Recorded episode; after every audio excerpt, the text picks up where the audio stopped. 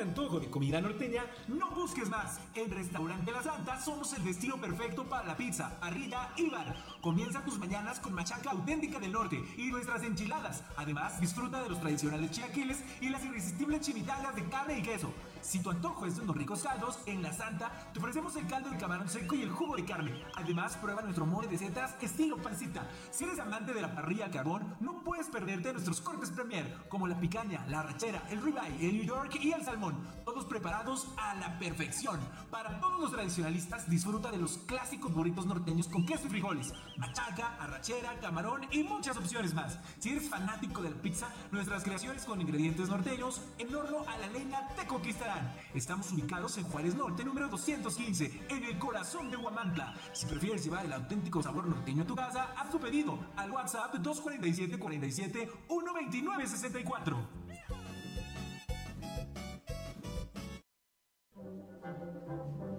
Objetivo PM se transmite a través del 1370 AM, la más peligrosa.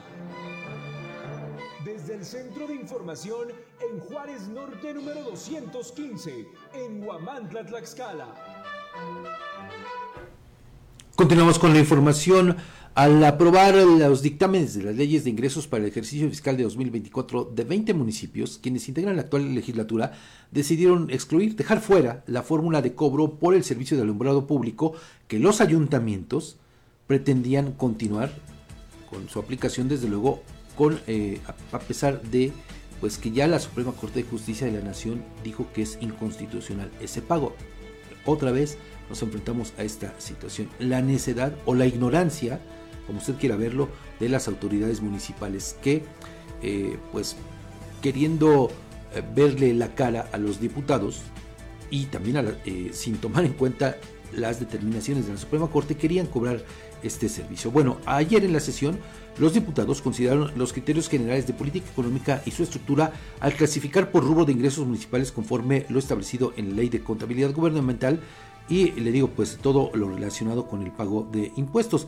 Estos dictámenes aprobados, le digo, queda fuera esta parte que le digo, fueron los de Apizaco, Tlaxcala, Chautempan, Nanacamilpa, Papalotla, San Pablo del Monte, Santa Polona Tecalco, Ayometla, Tocatlán, Zacatelco, Españita, Tecopilco, Calpulalpan, Hueyotripan, Contra, Panotla, Achocomanitla, Emiliano Zapata, Chicotzinco y San Juan Guaxinco.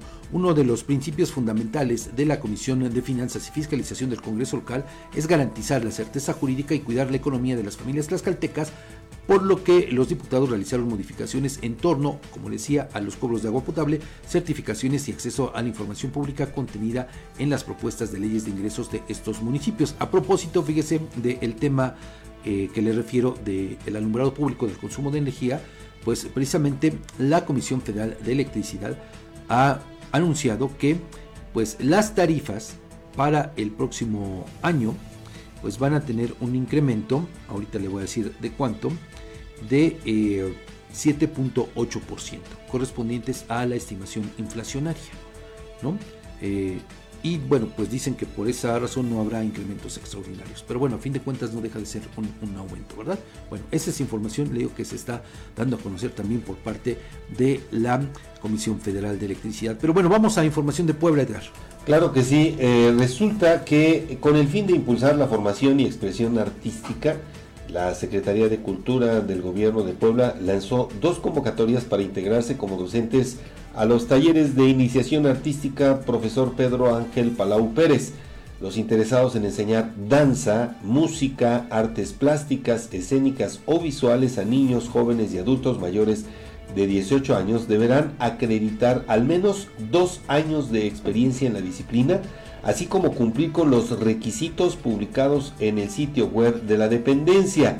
Entre ellos, entregar dos propuestas de planes de trabajo, uno para menores y otro para adultos, tanto en modalidad presencial como virtual, al correo electrónico tallerespedroangelpalou.puebla.gov.mx antes del 11 de diciembre. Los docentes seleccionados